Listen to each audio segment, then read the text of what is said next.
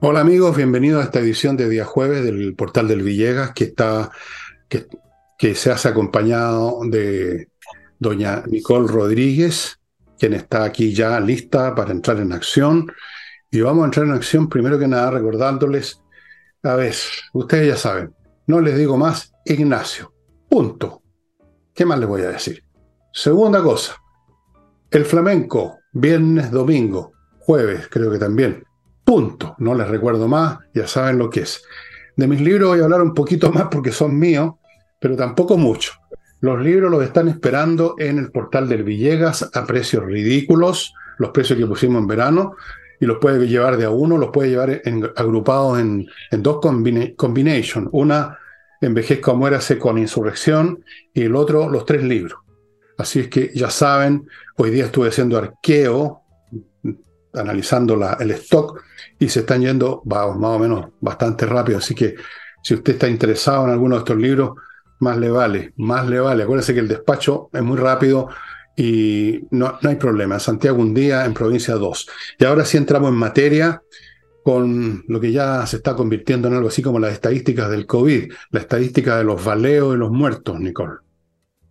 Claro, y cada vez que está reunido el gobierno por algún otro tema, vamos a hablar después del cónclave, pero les llega la información, así como cuando el presidente Boric está en gira y intenta hablar en su gira, siempre le salta el tema de la seguridad, porque es un tema de todos los días y porque finalmente tampoco uno ve un plan que vaya al fondo y que vaya realmente a impedir o parar el nivel de violencia que se está viviendo. Y ahora fue en Calama, una noche, revisé las imágenes, eh, a veces pienso y digo, bueno, no, estarán exagerando. Revisé las imágenes, los videos, y efectivamente parecía el, el Far West, que terminó con cinco heridos, con dos muertos, con una comisaría baleada, gente que estaba ahí en la comisaría haciendo otro tipo de trámite, resultó herida, están fuera de riesgo vital, pero fueron gravemente heridas. Entonces, uno ve estas situaciones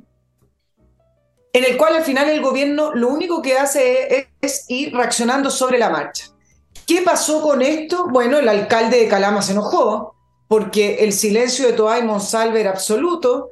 El alcalde mm, Eliezer Charmona, que, de, que es oficialista del Frente Regional Verde Social, advirtió que se iban a ir a paro y efectivamente había una presión interna en Calama para irse para irse a paro el alcalde se sumó a, a, las peticiones y el viernes se iban a paro. Yo no sé si con los anuncios tardíos del gobierno ese paro se va a frenar.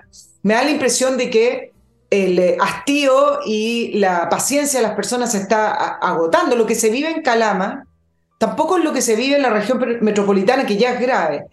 Quizás si lo comparáramos, podría ser algo así como lo que se vive en la macrozona sur, quizás de distinta naturaleza pero, el, eh, pero sí comparándolo en los niveles de inseguridad y de falta de derecho del Estado de Derecho. Entonces, ¿qué es lo que hizo Monsalve en la tarde? Anunció refuerzo policial inmediato, em, diciendo que van a garantizar el, el, orden en, en, la ciudad de Calama. Ahora, el tema era que Calama también es parte del famoso plan, Fernando, de Calle sin violencia. El, punto es que esto de calle sin violencia, eh, muy, muy bonito el nombre, para las regiones va a comenzar en mayo.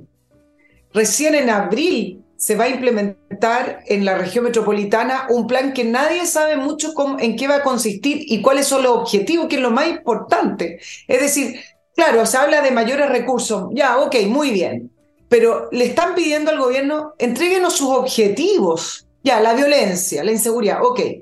¿Cómo vamos a medir finalmente si el plan Calle sin Violencia está funcionando? Es importante tener estadísticas y objetivos claros para poder después decir, mire, mejor no, vamos a invertir los recursos en otra cosa. Ok, eso no lo ha entregado. El eh, alcalde de, Calama dijo, no podemos esperar hasta mayo, obviamente. Así que el, el gobierno nuevamente anunciando más patrullaje, y, recursos, en una situación por lo que estuve ahí averiguando, en que Calama, muchos me decían, esto ya no da para más. Bueno, el gobierno no, no puede hacer nada porque se topa con, el, con la dificultad intrínseca de las izquierdas de tener horror al uso de la fuerza pública en serio. Porque yo creo que hasta el más tonto de los chilenos, no sé cuál será el más, porque es difícil a esta altura medir eso, la competencia es muy grande, eh, se da cuenta que a este nivel de delincuencia no se le combate con patrullajes, con presencia, como para que se asusten los dos o tres delincuentes, porque ahora son no dos o tres, sino que son 200 o 300 mil. Todo chileno, hasta el más idiota, y vuelvo a repetir que es difícil buscar la competencia gigantesca, se da cuenta que se requiere una acción proactiva, como he dicho aquí mil veces, ir a buscar a los tipos, a las poblaciones, hacer necesarias, si es necesario, racias en las poblaciones, hacer...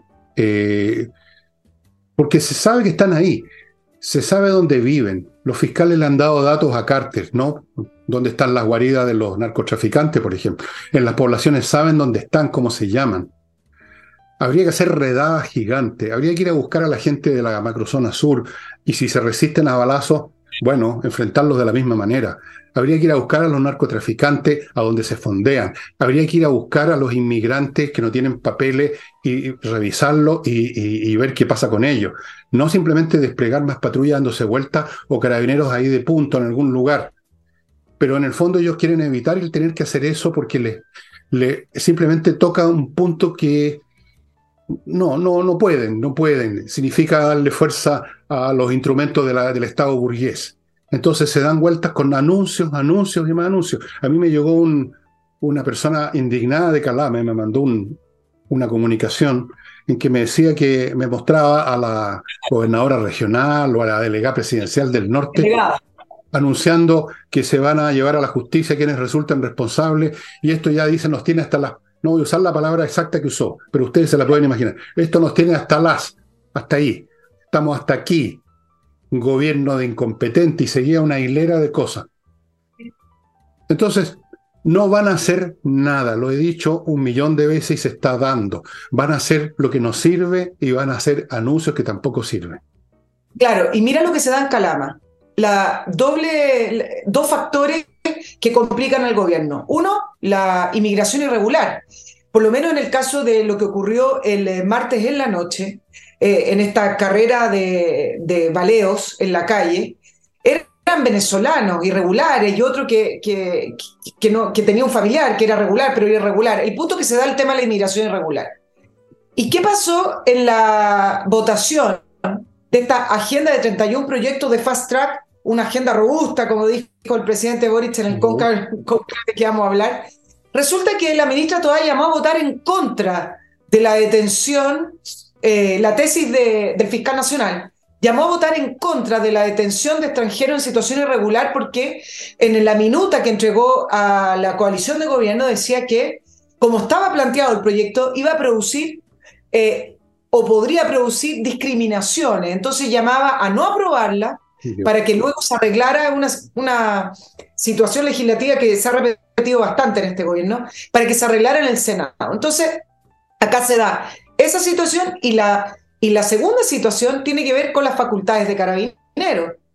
Cuando la, el gobierno, a través de la ministra Toa, siguen discutiendo, y es parte de lo que se va a discutir también en el fast track, el reglamento del uso de la fuerza, la famosa RUF, donde uno ve una serie de etapas que más bien a uno le hace ver más que son etapas para enfrentar quizá una manifestación social, no para, para enfrentar al crimen organizado. Entonces, cuando uno ve que se sigue discutiendo, bueno, primero alertar, segundo avisar, tercero tratar de disuadir, y estamos enfrentando el crimen donde cuando uno aparece disparan, entonces, por supuesto que el sentido común de las personas dice, no se está enfrentando bien. Entonces, en Calama se dan esas dos situaciones.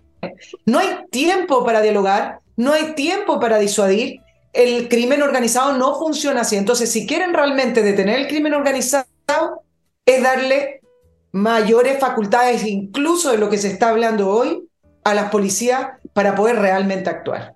Eso no lo pueden hacer. Va contra todos sus principios, va contra su, va contra sus vísceras, va contra sus tripas, va contra lo que son.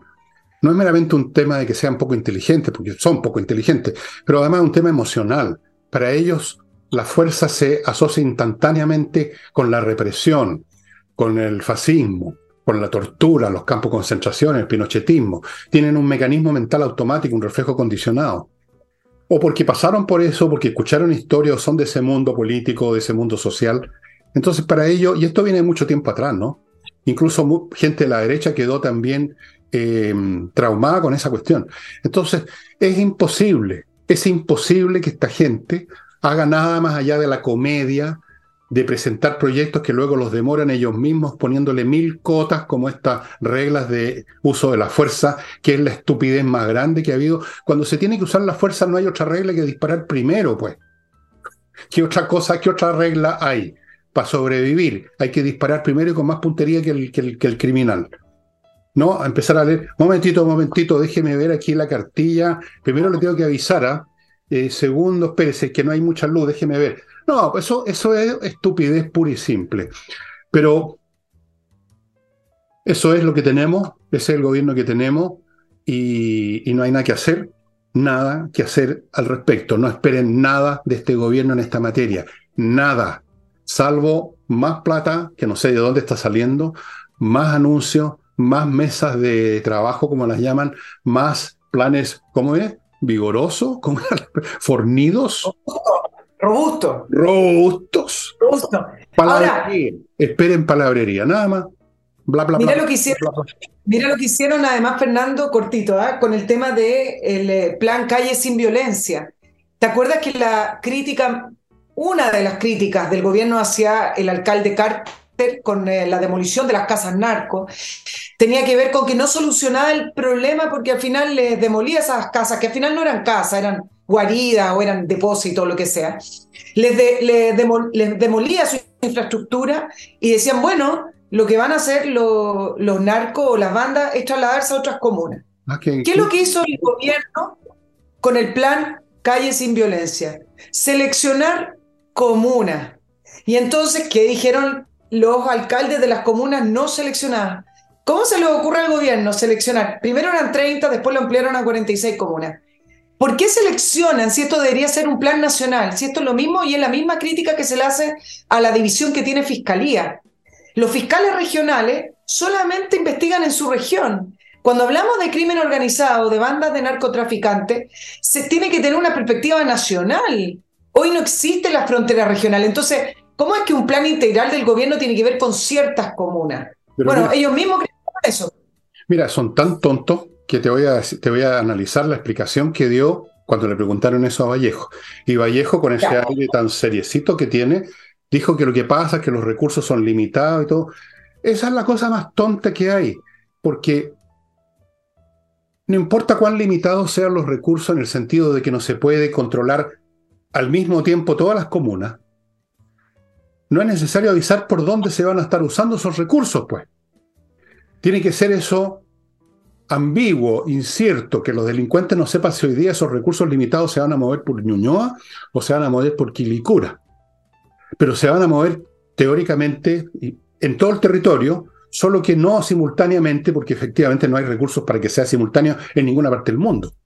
Pero no por eso hay que decir aquí sí y aquí no. Entonces vamos a concentrar por ahora los recursos aquí, vayan ustedes a cometer delitos a otro lado. Eso te demuestra la poca inteligencia que tienen la poca inteligencia, porque es francamente increíble. Claro que tiene que ser nacional, aunque no se puede aplicar simultáneamente en todo el territorio nacional. Son cosas distintas. Son cosas completamente diferentes. La aplicación, la, como dijéramos, el objetivo y la ejecución. Son dos cosas diferentes, pero no saben hacer la distinción, fíjate, y dan como una explicación inteligente, eso no, es que no hay recursos. Ahora, esto de que se van a cambiar de casa, otra estupidez, porque si es con ese argumento, si es válido ese argumento, ¿para qué tenemos policía y justicia? Porque igual van a cometer delitos otros tipos en otro lado. No persigamos a los delincuentes, pues igual van a haber delitos. No hagamos nada.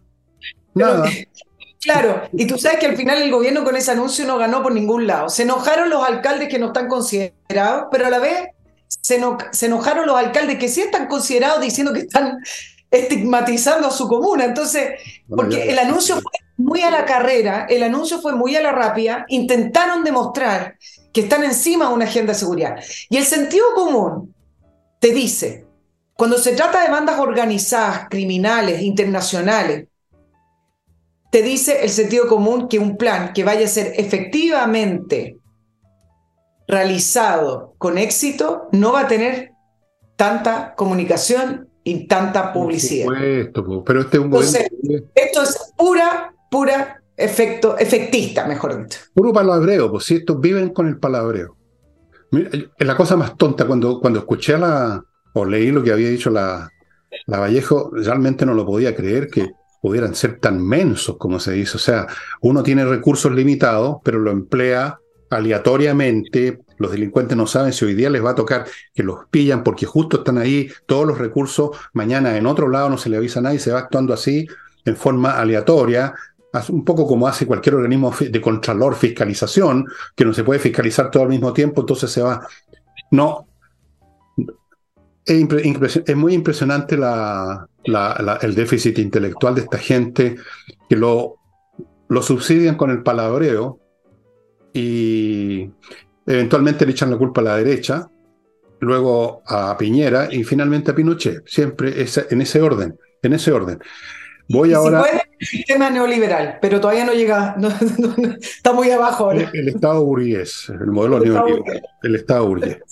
Primer bloque, amigos, autowolf.cl, reparación de su carrocería, de su vehículo en su casa en un día, salvo que esté demasiado en mal estado, y ahí se lo llevan a un taller de ellos, y en, en la semana, dentro de los días de la semana, queda impecable, como yo lo comprobé con uno de mis vehículos de la era del Cretácico. Autowolf.cl, un servicio que solo ellos tienen, a domicilio.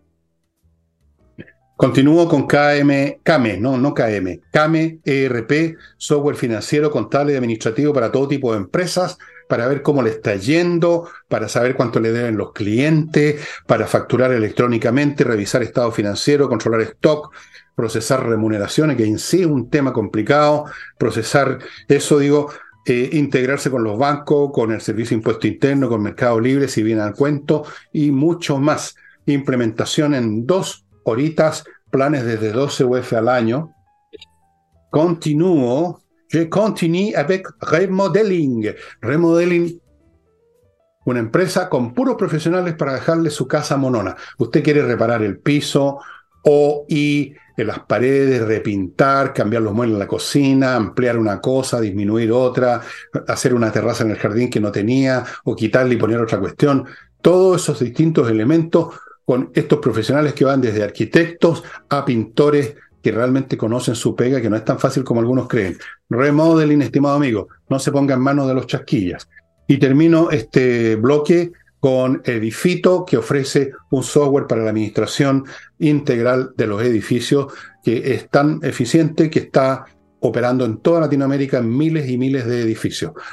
Edifito. Volvemos con Nicole. Eh, parece que hablemos del famoso cónclave.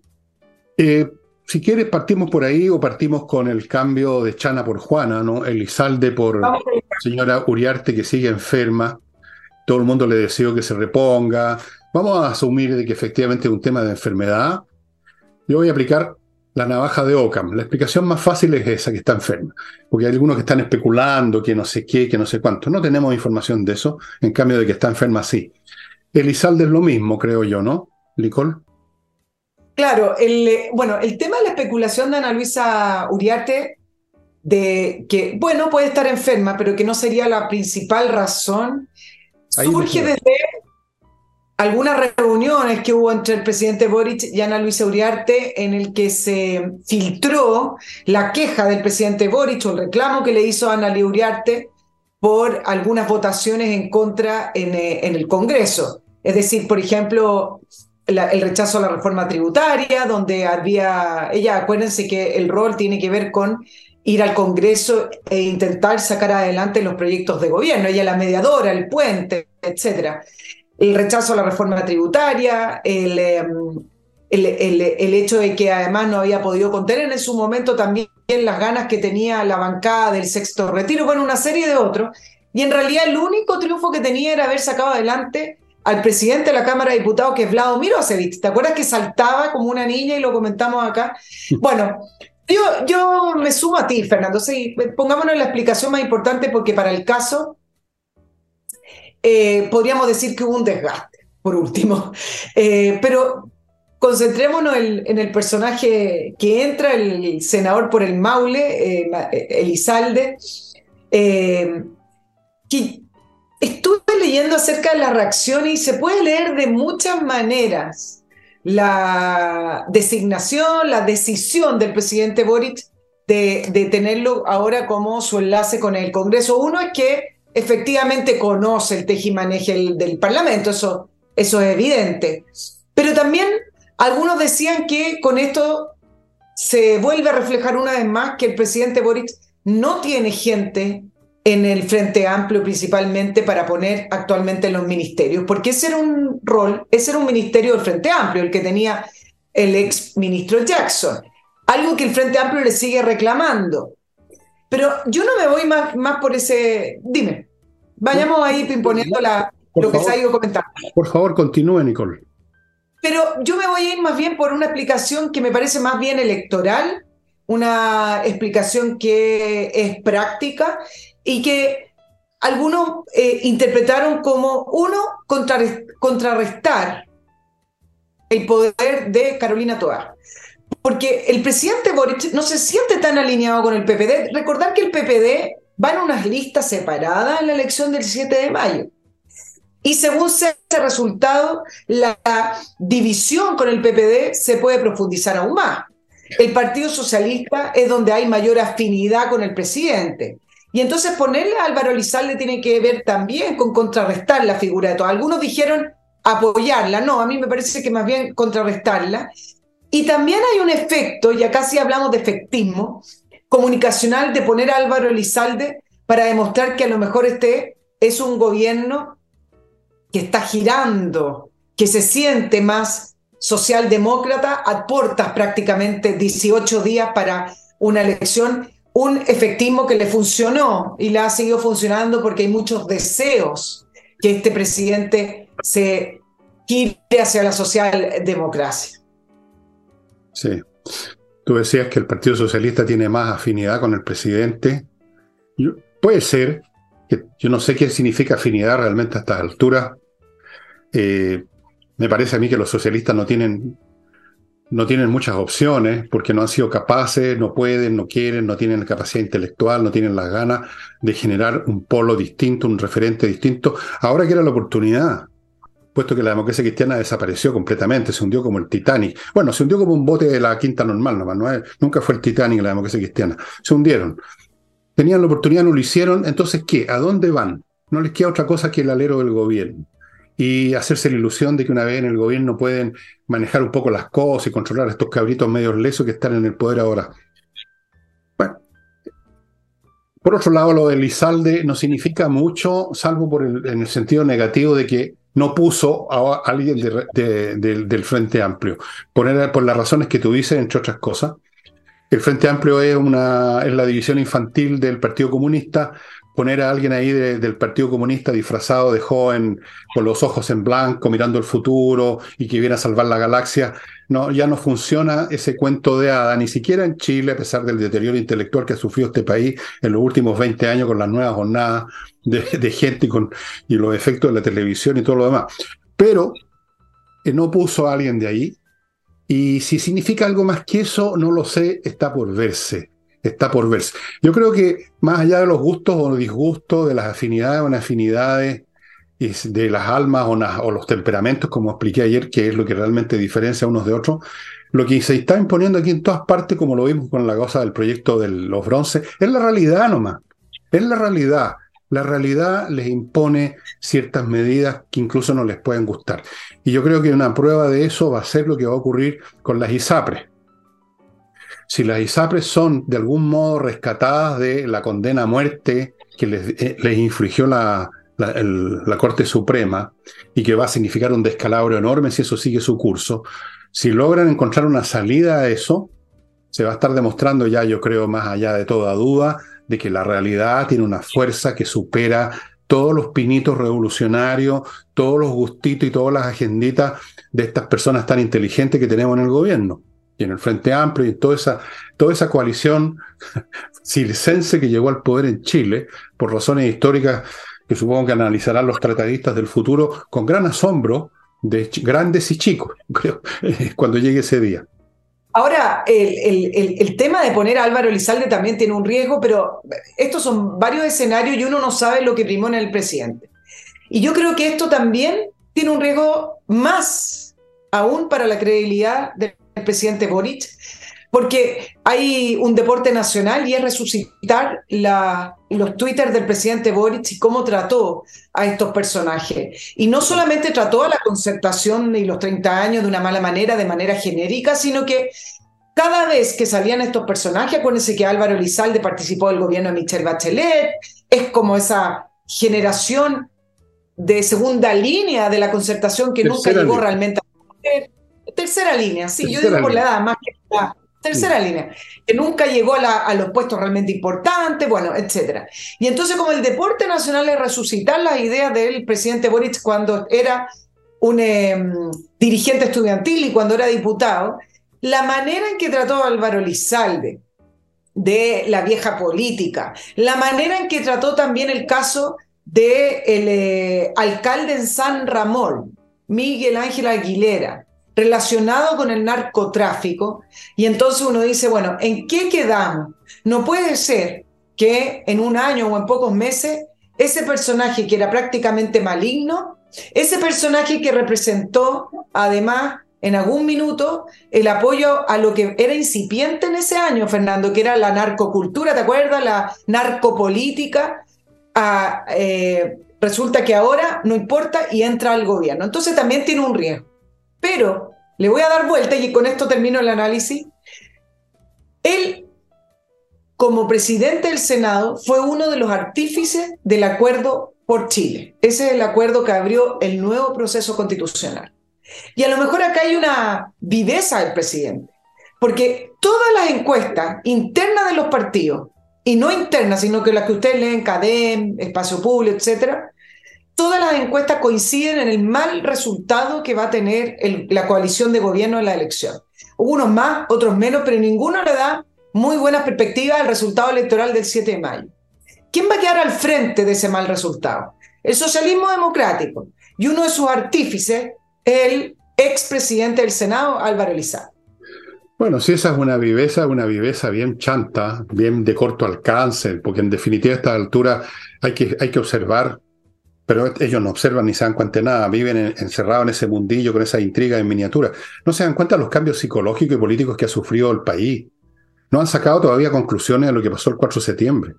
La gente ya, a pesar de que no, hemos demostrado al mundo que no somos precisamente el país más inteligente de la creación, de todas maneras, apunte costalazo, yo creo que los chilenos se han dado cuenta de qué, de qué viene esto, de, de, de qué viene la mano, de quiénes están detrás. Incluso precisamente porque no hacen muchas distinciones, meten a todos en un mismo saco. Incluso a veces sin razón, pero los meten a todos. Entonces, si cree, eh, si, es cierto lo que tú dices y, quiere poner a un, mono de paja ahí para que él reciba los flechazos cuando sean hechos pebres, espero que así sea, el, pero no estoy seguro, en mayo, te he equivocado. Es el gobierno entero el que se desploma, es el gobierno entero el que va a quedar manchado, va a quedar en embadurnado en caca, weón, esa es la verdad. Tan, tan locos si creen que pueden jugar ese jueguito. Y ahora yo voy a jugar el jueguito, amigos, de hablarles de mi segundo bloque que hace posible este programa, como dicen. KM Millas. KMMillas.cl. Si usted tiene millas acumuladas por sus vuelos, vaya ahí, a menos que las vaya a usar pasado mañana, vaya y se las van a comprar con plata contante y sonante y buena plata garantizado por vuestro servidor que tiene familiares que ya lo han hecho. kmmillas.cl.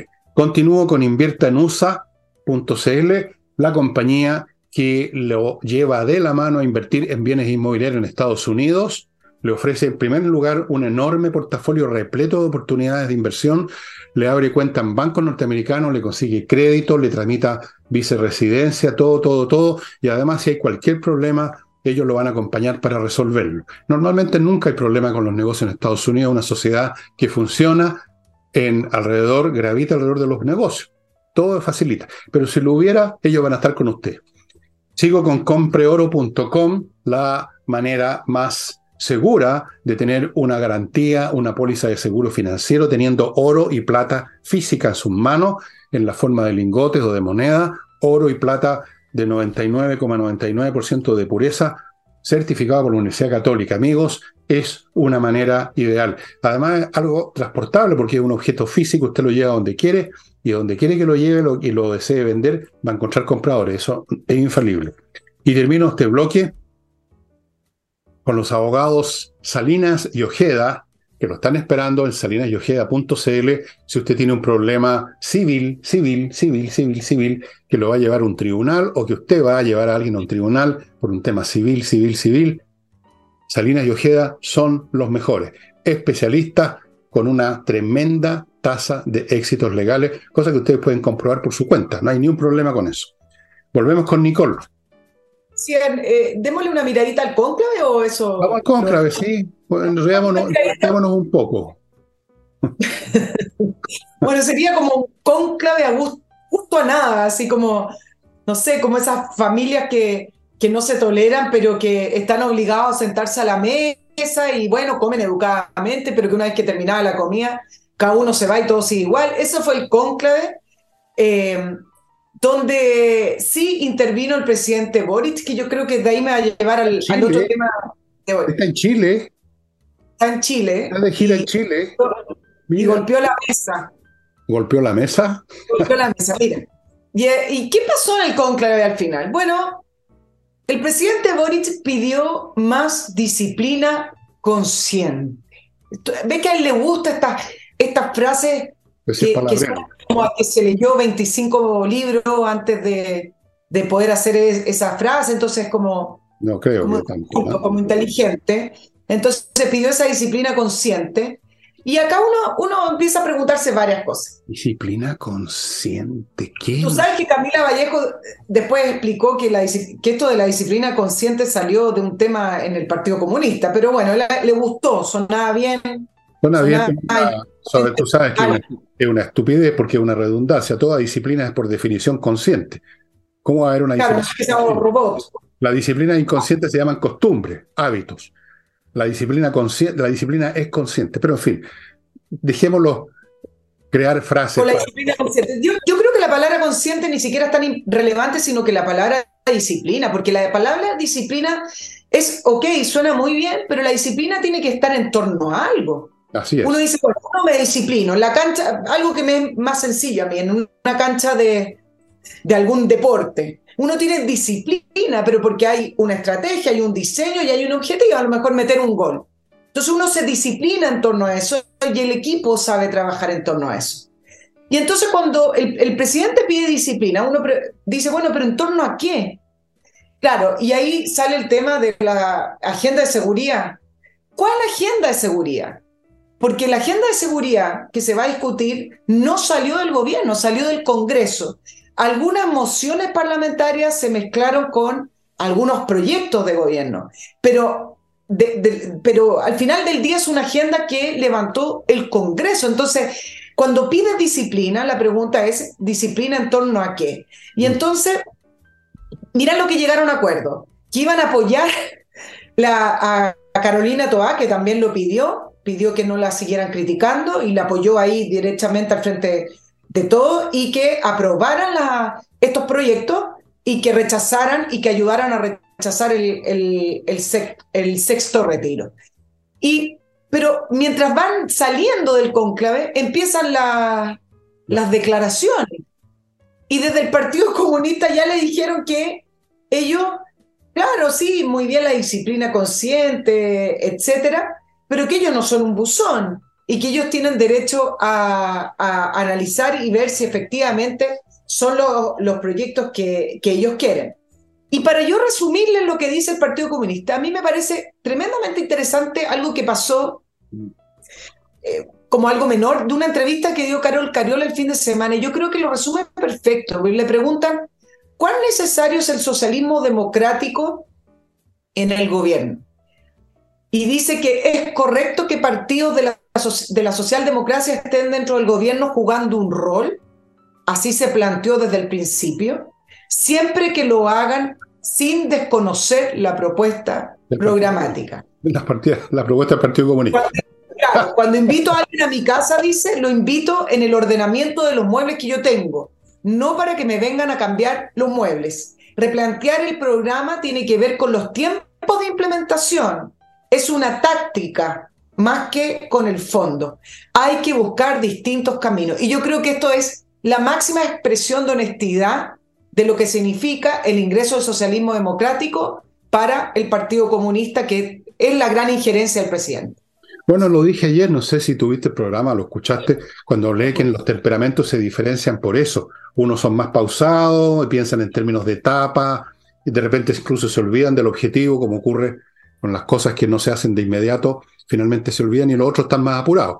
Eso es toda la diferencia, toda la distancia. Así que la cita Cariola le dice, ustedes pueden ser todos los socialdemócratas que quieran, pero voten como pensamos nosotros los comunistas.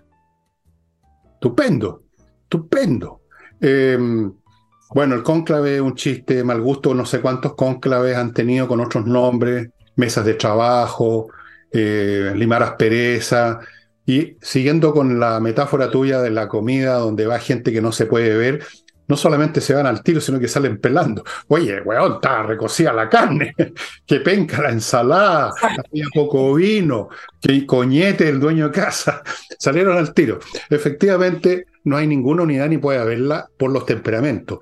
Unos tienen la idea de echar abajo el modelo neoliberal, instaurar alguna clase de socialismo algún día en el futuro, así un poco como la llegada del Mesías, la segunda llegada del Mesías. En el futuro, pero mientras tanto, como decía San Agustín, ¿no? Una famosa frase de él, cuando decía, le pedía a Dios que le diera castidad, pero todavía no, ¿ah? Todavía déjeme seguir chacoteando un poco. Y los otros quieren al tiro la revolución, y ahí están los tontones del Frente Amplio, están los comunistas, y está toda esa gente. Y mientras tanto no van a llegar nunca a ninguna parte y la realidad simplemente se encarga de irles imponiendo por una cuestión de que sí todos tienen en común, que es el instinto de supervivencia. Porque si, por ejemplo, se vienen abajo la ISAPRE, va a quedar la crema en Chile, financieramente en tema de salud. Si se, la AFP, si se vienen abajo, se va, va a quedar otra crema y por eso que están desesperados tratando de parar estos los retiros que ellos mismos iniciaron. Ellos mismos ellos mismos empujaron la bola de nieve y ahora ha crecido y están desesperados por detenerla. Bueno. Claro, pero creo que lo, que lo que refleja el, cónclave es que al final de cuentas hay un vacío acá de poder tremendo, Fernando, con respecto al rol que cumple el presidente Boric, porque él podría replantear, yo no estoy diciendo que tiene que tener el programa de gobierno de la centro derecha, pero él sí podría replantear un programa, estoy hablando de teoría, y pedir que se disciplinen en torno a ese programa. Pero ¿qué es lo que tiene hoy en día el presidente Boric? Tiene un programa que no puede llevar adelante, que no tiene la mayoría, que la ciudadanía principalmente rechaza. Y entonces le pide disciplina en qué? Le pide disciplina en, ah, en, lo, que hoy día salió como, como una idea, entonces ahora alíñense. Entonces el vacío de poder la falta de decisión del presidente Boric, yo creo que es el principal problema que tiene el gobierno. No es que Toa, que ahora Álvaro Lizalde, que el Partido Comunista, es que tenemos un régimen presidencial con un presidente que no sabe decidir, que no toma decisiones y que cree que porque a veces eleva un poco la voz o se enoja, como lo que quiero hablar después, con un periodista, entonces está ejerciendo el poder, está ejerciendo liderazgo. Y es algo que él no ha hecho. Tú, lo has dicho muy bien, es un gobierno que fue derrotado, no puede eh, imponer sus ideas, si es que podemos llamar las ideas a los clichés que ellos tienen. ¿Y entonces qué? ¿Qué significaría gobernar ahora si no pueden gobernar como ellos querrían? Significaría administrar el país siguiendo las líneas del sentido común, por ejemplo, los temas de seguridad. Pero ahí se topan con ellos mismos, con sus traumas, con sus complejos, con sus reflejos condicionados. Entonces, se dan vuelta se dan vueltas y se dan vueltas nomás. En interminables discusiones internas, cónclaves, mesas de trabajo, planes, frases inventadas, la disciplina consciente, eh, perseguiremos a los delincuentes para llevarlos a los tribunales, frase, frase, frase, frase por todos lados, porque fueron derrotados ya. ¿sí? Aquí hay una cuestión, esto es como un, ejército que fue derrotado. Entonces, disciplina en la retirada quizás, retirémonos en orden, como se dice. No, no, no, no, que no haya una estampida, que no haya un sálvese quien pueda, retirémonos en orden pero tampoco pueden retirarse en orden porque no se quieren retirar, todavía tienen pretensiones de gobernar, de imponer su socialismo. Entonces es un revoltijo que no tiene, no, hay por dónde agarrarlo, realmente es, indefinible. Y en medio de todo eso tenemos además un personaje como Boris, que no tiene el calibre ni mental ni de personalidad para imponer el zapatazo, el golpe, el golpe en la mesa de Arsenal Así nomás, porque no, no, no, tiene presencia. Mira, una persona con mucho más presencia que él, que era Salvador Allende, cuando se enfrentó a situaciones también de desorden político, no pudo hacer nada porque no pueden hacer nada, pues. Si no tiene los votos, no tiene la, el Congreso, no tiene disciplina alrededor de algo, como dices tú, no tiene acuerdo, no tiene una mirada común, ¿qué puede hacer? No puede hacer nada, Está jodido. Nada. Allende, que era mucho más que Boric, era mucho más, pero mucho más, no pudo hacer nada. Y, he contado muchas veces que me tocó verlo en el estrado, en esa última concentración que armaron, cuando estaba él y su, y su gabinete sentado en la postura más pasiva que uno puede imaginarse, sentado en un sillón como figuras de un museo de cera, ¿ah? el museo de cera donde hay unos personajes. Eso era todo lo que podían hacer, estar ahí esperando el destino que se les venía encima. Claro, y lo que está produciendo esto es que tenemos un presidente que está constantemente enojado. Cuando uno lo ve en la gira y le preguntan algo que no le gusta, enojado. Porque es un, presidente que está extraviado, entonces se enoja, se enoja en su propia confusión. Y por eso también el tema de, del, arrebato que tuvo con el periodista de Radio Bio, Bio que estaba en la moneda y le sacó una foto mientras él estaba en su oficina. Se, se reflejaba en el, en el vidrio y le pudo sacar una foto él sentado en su oficina, él baja, muy iracundo, eh, está eh, grabado el diálogo y reta al periodista por haberle sacado una foto, pero de una manera muy ordinaria, dice cosas así, muy como si fuera una pelea entre pares, una pelea entre amigos universitarios o enemigos o personas universitarias. Y, acá yo quiero decir hartas cosas, no, no hartas cosas, dos cositas con respecto al, presidente. Yo creo que hay un tema que el presidente Boric, además de su, de, de, su enojo, no ha entendido que él no está en igualdad de condiciones con respecto al resto, ya sea la prensa o ya sea otra persona. Un enojo del presidente, una palabra que parezca amenaza, es el poder del Estado contra esa persona, sobre todo si, es un periodista que está trabajando. Una persona eh, no tiene cómo defenderse frente al Estado. Entonces, cuando él reclama con los periodistas, los apunta con el dedo todo, suena o se ve y termina siendo la amenaza del Poder Ejecutivo contra el periodismo, contra la información. Y además el presidente tampoco entiende esto de la vida pública. Le gusta la vida pública cuando le gusta demostrar que va a un restaurante común y corriente, caminando con una mochila y se sienta a comer una hamburguesa, algo bien simple, o va a comprar pan. Ahí le gusta la vida. O cuando esa foto leyendo libros que se ríen porque... Lo lee al revés. Le dicen, bueno, que endereza, tiene que poner el, libro a la, al revés, que lo, que lo enderece.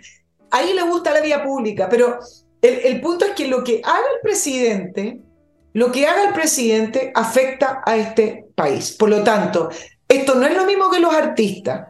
No es lo mismo cuando dicen, oye, pero me sacó una foto un paparazzi, mi vida privada, mi vida pública. Yo creo que ahí la división de la vida pública y privada es bastante más clara.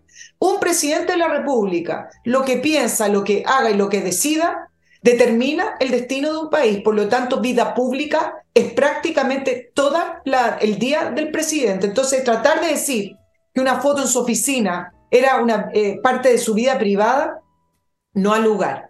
Y con esto voy a, voy a terminar, eh, Fernando, con respecto a, a la dimensión política que tiene esto, que no solamente suena como un amedrentamiento que no es primera vez a la prensa, sino que el presidente Boric, desde que es presidente, siempre ha mostrado incomodidad y disgusto con la prensa.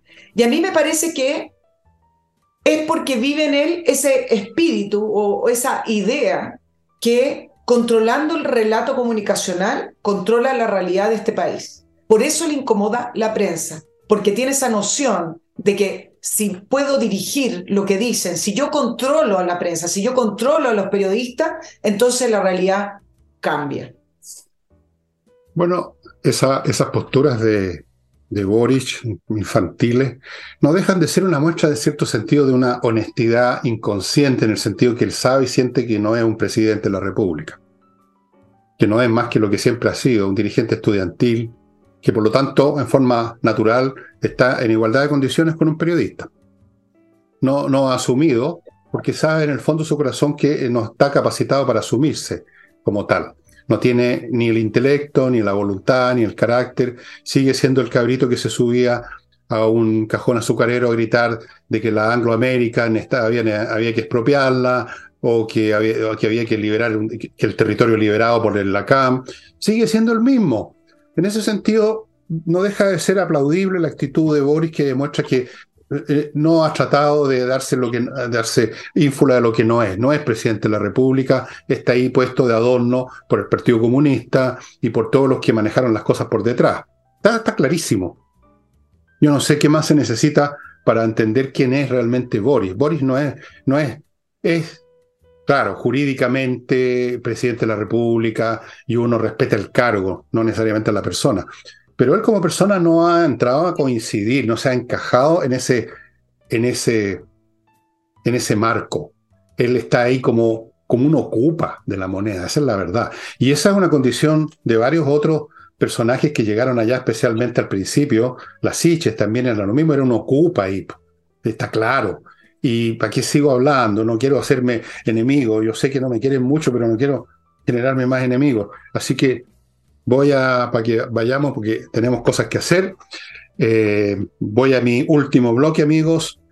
Fastmark, que tiene una nueva sucursal en Puerto Varas, les recuerda este courier chileno que los atiende, que les va a traer desde Miami al país en forma aérea o marítima, según lo que usted está eh, trayendo. Si una empresa está trayendo muchas cosas en un container, vienen en barco, por supuesto, si no en avión. Y usted como particular también puede encargar cualquier cosa, por pequeña que sea, por simple que sea, a Estados Unidos y ellos se van a hacer cargo.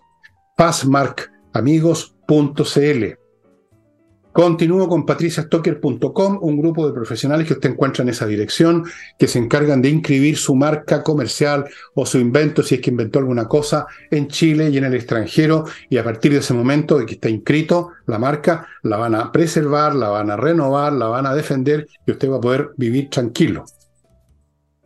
Sigo con la promo de Climo, amigos, se termina el 21, estamos a cuánto, 18, 19, en dos, tres días más acaba esta promo que consiste en descuento entre 70 y 120 mil pesos en los equipos Daitsu Arctic, que son la última palabra en materia de climatización en Europa y que están siendo instaladas por Mi Climo. Esta es una oportunidad para prepararse para el invierno, ya está refrescando bastante en las tardes, en las mañanas, así es que póngase las pilas, comuníquese con miclimo.com y termino con Ángel Hey, el corredor inmobiliario que vende. Esa es la, ya no hablar de más rápido. El que vende ahora en Chile bienes inmobiliarios en un mercado que está súper difícil. Amigos, seguramente habrían más temas, ¿ah? montones. Yo sé que Nicole tiene un montón de temas, ella es muy disciplinada, ella sí que es disciplinada, pero por razones que no vamos a explicar, estamos llegando al final del programa un poquito ah, antes. llegamos al final? Tú quieres, tú, tú mandas en esto porque tú sabes por qué tú gradúas entonces cuando termina el programa. Bueno, sí, nuestros auditores Hoy día me tengo que ir un poco más, más temprano del, del programa. Tú mencionaste a Anglo American eh, y quiero hacer dos comentarios, dos análisis con respecto a la aprobación del, del proyecto Los Bronces Integrados. Efectivamente es una buena noticia desde el punto de vista de las inversiones, inversiones que están paradas en este país, inversiones que además el Comité de Ministros ha estado rechazando eh, constantemente. Em, y, pero eso no, no, no, puede dejar de lado eh, esa parte positiva, el, el, hecho de hacerle una revisión a nuestra institucionalidad ambiental, que dicho sea de paso, la desarrolló con expertos, voy a poner entre comillas, Ana Lía Uriarte en la época de, de Michelle Bachelet I. Bueno, ¿y cuál es el tema? Que es tan burdo, es tan político el tema, las decisiones que toma el Comité de Ministros, que en esta oportunidad no solamente salió a favor el Comité de Ministros del proyecto Los Bronces Integrados, sino que además fue unánime. Y entonces uno se pregunta, bueno, ¿por qué fue unánime? Es primera vez que veo a una ministra del Medio Ambiente no solamente decir, bueno, lo apoyé, por, sino que era positivo para el medio ambiente. O sea, ya no se trataba ni siquiera de votar a favor, sino que además es positivo para el medio ambiente debido a que Anglo American presentó un eh, proyecto que iba a paliar algunos efectos negativos con respecto a la, a la contaminación. Les voy a demostrar otras cosas burdas que tiene el Comité de Ministros. El ministro de Economía, Nicolás Grau, unas semanitas antes de la votación del, del día martes, en una entrevista le preguntaron y dijo que él estaba a favor del proyecto. Entonces resulta que por manifestarse a favor del proyecto se tuvo que inhabilitar. ¿Quién fue, en vez del ministro de Economía, la subsecretaria de Economía? Y es primera vez que me entero que las decisiones de los ministerios son personales, no de ministeriales, es decir, inhabilitan a un ministro manda a la subsecretaria y eso, eso está bien. Es decir, esto tiene que ver con la decisión personal de la subsecretaria de Economía. Bueno, la institucionalidad ambiental que tenemos es ridícula. Y como tercer punto, hay situaciones que se dan que tienen que ver conflicto de intereses graves. Ustedes saben que Anglo American Sur, que es la parte operativa de este proyecto, mm. Codelco tiene el 20% de su propiedad. ¿Ustedes creen que el gobierno, el comité de ministros, iba a votar en contra de un proyecto que Codelco quería. Entonces, al final de cuentas, lo único que hace esta institucionalidad es decirle a los inversores extranjeros que estos son proyectos millonarios, decirle acá no hay certeza, acá gana el lobby y acá ganan los intereses políticos. Bueno, en muchas cosas el Estado chileno es una fachada como de ópera, de cartón. O sea, los ministerios no cumplen ninguna función realmente. El Ministerio de la Familia, ¿qué es lo que hace por la familia? El Ministerio del Medio Ambiente, un chiste. El Ministerio de la Mujer, ¿qué es lo que hacen? Son fachadas y son pitutos nada más. Y como un país bananero, simplemente hay un telefonazo y se arreglan las cosas en el palacio, ¿no es cierto? Eh, mientras hay unas niñas en pelota en la piscina, así como en las películas de narcotraficantes, esa es la onda. Lo demás, el Estado, las grandes escalinatas, los edificios del barrio cívico, todo eso es, una fachada, es, una, es un decorado teatral. Y lo ha sido siempre, pero ahora es más, es más grosero, es realmente grosero. Eh, Mira la, la diferencia. Ahora hay una cosa muy curiosa y muy ilógica. ¿Por qué una persona que manifiesta su punto de vista antes de entrar a la reunión es inhabilitada? O sea, se supone que tienen que llegar sin ninguna idea y solamente desarrollarla y tenerla cuando están sentados en la mesa. O sea, no la pueden haber tenido pensado antes. Yo no entiendo esa parte. No la puedo entender. Te quiero decir algo peor. Te voy a decir algo peor y ridículo. Esto ya es como para reírse. El ministro Marcel que todos dijeron, ah, él puede decir lo que quiera porque no, no está en el comité de ministros, no, no participó. Dijo en una entrevista con respecto a traer inversiones, dijo, tenemos buenas noticias. ¿Por qué? Porque se había aprobado otro proyecto minero. Y dijo, y la, y la próxima semana tenemos el proyecto, la, dijo, adelantó, la próxima semana tenemos el proyecto Anglo América. El ministro de Hacienda en entrevista dijo que venía el proyecto de Angloamérica, es decir, él ya sabía la resolución que se supone que se juntan, analizan todos los... La fuerza de la realidad. La fuerza. Esto es absurdo, absurdo, ¿no? Claro, lo mismo que pasó con este edificio aquí cerca de donde yo vivo, en la Plaza Gaña, todo lo mismo. Yo me alegro, yo me alegro que la realidad les da unas palmadas en el poto a esta gente y se impone, porque la realidad es la realidad y vivimos en ella, no vivimos en, la, en el ideario de esta señora Victoria que mencioné ayer, el ideario del gobierno, como si los gobiernos tienen que tener ideario, como un niñito de 13 años. que leyó el príncipe, el principito de San Exupéry y quedó emocionado. Entonces tiene un ideario. Bueno, métanse los idearios del Esquepan, los gobiernos están para gobernar. Con una diferencia en el proyecto de Ñuñoa, porque efectivamente le rechazaron el, rechazaron el proyecto fundamental y fue la justicia, la Corte Suprema, tuvieron que llegar a la Corte Suprema, algo que es muy desgastante, no solamente en tiempo, sino que también en recursos, y fue la final, la justicia que dijo, el proyecto puede seguir. Es que espérate un poco, de la alcaldesa Sí, ¿Mm? pero si fuera en verdad funcional un Ministerio del Medio Ambiente, no, la justicia no habría tenido arte ni parte que, que tocar. El hecho es que lo trasladaron a otra esfera para poder seguir adelante con la cuestión. No, no, no, no. Eh, es una chacota, el Estado de los chilenos es una chacota, es una bolsa de pegas nada más en gran parte. Yo no sé qué ministerio realmente cumple sus funciones. Supongo que el impuesto interno, porque nos sacan la plata. Eso sí que funciona, por Dios que funciona. Acaba de pagar las contribuciones, por Dios que funciona. Ya, estimados amigos, estoy comiendo una vez, estoy comiendo a la carta ahora. El que saca el as come, los demás no. Ya, amigos, eso sería todo. Tiene, que irse Nicole a un asunto. Tiene una entrevista con, con John Biden, así que parte huele en un momento más. Ya. Chao, chao, amigos. Chao, chao.